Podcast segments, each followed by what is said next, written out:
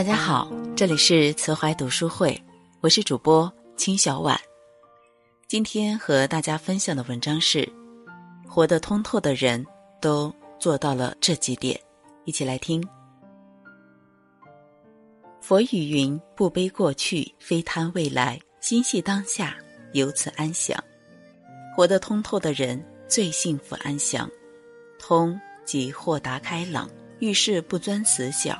把日子过得爽直明净，透是明白事理，看透本质，处事从容有度，分清轻重缓急，做个通透的人，不争不抢，不骄不躁，活出最美好的模样。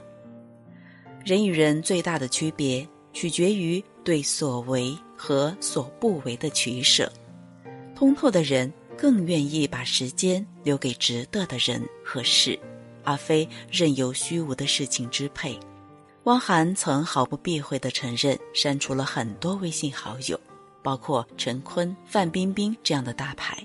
疲于周旋于各种人际关系的他，精简朋友圈后，多出了大把自由的时间，一身轻松。其实，早在二十年前，汪涵就再也没进过 KTV，没泡过吧。在热衷攀附关系的娱乐圈，简直不可思议。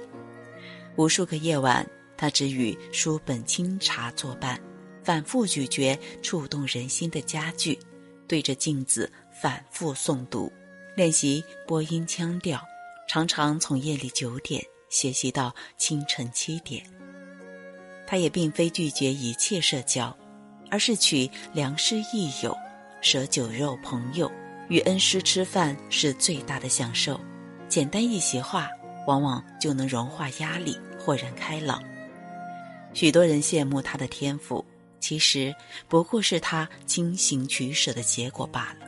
若不知取舍，贪心的把风景全部装进行囊，只会不堪重负，寸步难行。放下多余的欲念，放下深色的虚无。从纷繁中打捞出生命的本质，才能轻装上阵。人越是通透，越能踏踏实实做事，淡泊宁静，身随俊勇。越是强大，越对他人心怀悲悯和尊重，对世界充满敬畏和谦恭。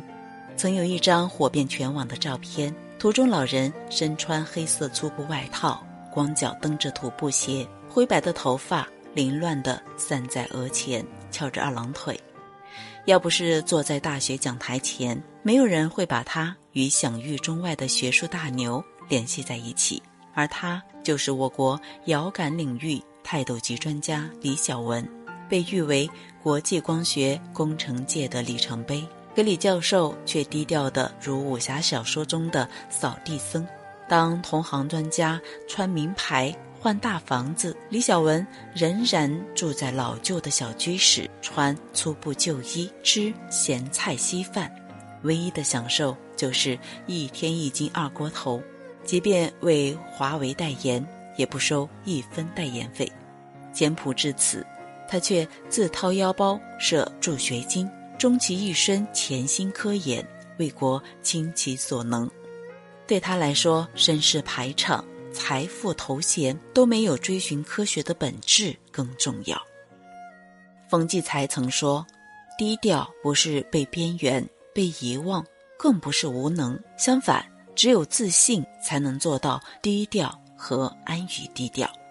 通透的人，低调的是生活，高调的是思想；低调的是物质，高调的是灵魂。”香港菜子蔡澜说：“吃好喝好。”就是功德圆满。人生能有几十？电光眨眼便过。如果活到七十岁，睡眠二十三年，饮食六年，吃喝二字就用去四成。若食之无味，卧不安寝，岂不是祸害了近半的光阴？吃好睡好是一个人通透的标志。心无挂碍，神思安宁，才能吃得香，睡得香。有位老先生两个月吃不下东西，咽到胃口就得吐出来。医生问了原委，才知他这是心病。老先生的儿子年逾四十未婚，最近找了个不靠谱的对象，还怀上了孩子。他气得喝冰啤酒解闷，突然胸中一紧，全吐出来了，从此落下病根，吃不好，睡不着。奇怪的是，他只有下棋时才吃得下东西。医生说：“您没病，这是愤怒使肌肉紧张，加之冰啤酒刺激，痉挛了。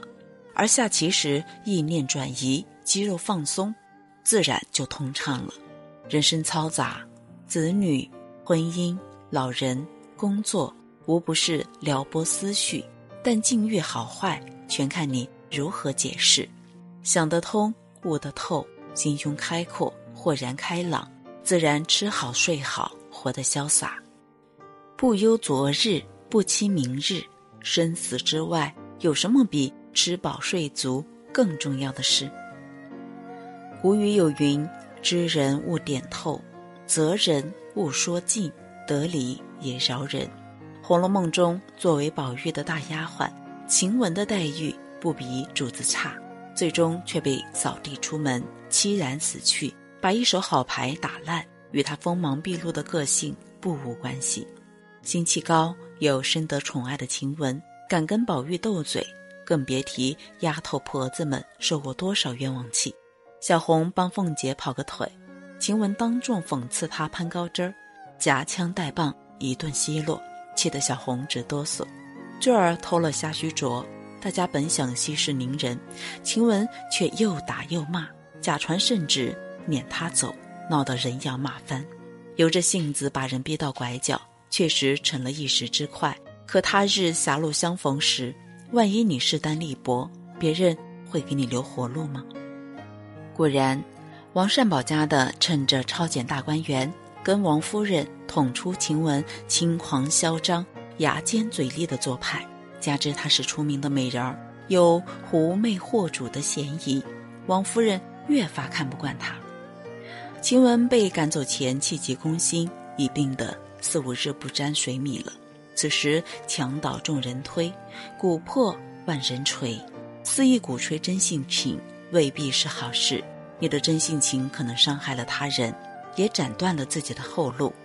通透之人，凡事掂量后果。寸夺分寸，说话做事留余地，尽量不伤人，也不委屈自己。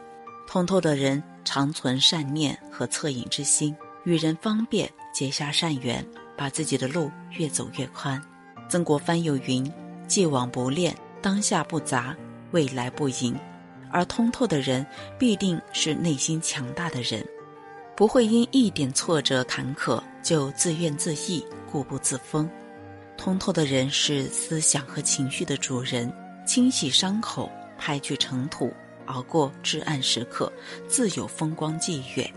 愿你我都能成为通透的人，宠辱不惊，悲喜无益，简简单单，自有这匆匆时代无法模仿的优雅。